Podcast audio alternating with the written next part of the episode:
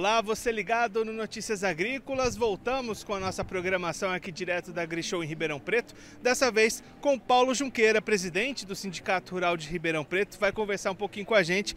Paulo, conta pra gente um pouquinho como é que está a expectativa aqui na região para essa nova safra de cana que está chegando. É, eu acredito numa safra canavieira superior em pelo menos 5% anterior. Nós tivemos um regime de chuva nunca antes visto, né? Eu acho que inclusive a falta de luminosidade Chegou até a atrapalhar um pouquinho, mas as médias eu acredito que vão subir, talvez com um decréscimo no açúcar, né?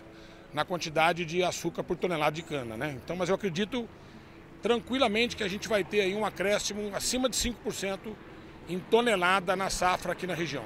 E aí essa chuva também atrasou um pouquinho os trabalhos de moagem, como é que está essa situação?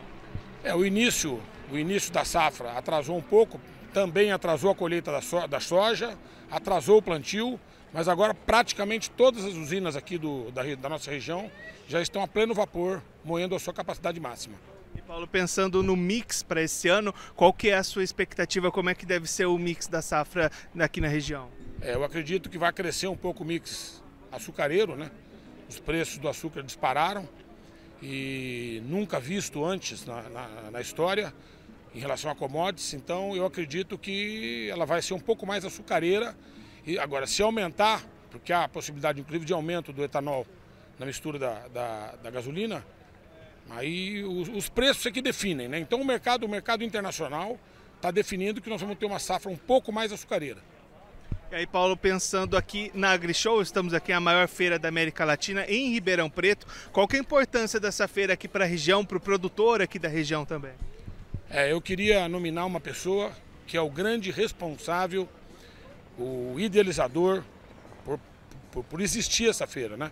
Que é o senhor Francisco Maturro. Graças ao senhor Francisco Maturro, na minha opinião, essa feira ela começou em Ribeirão Preto, se manteve em Ribeirão Preto.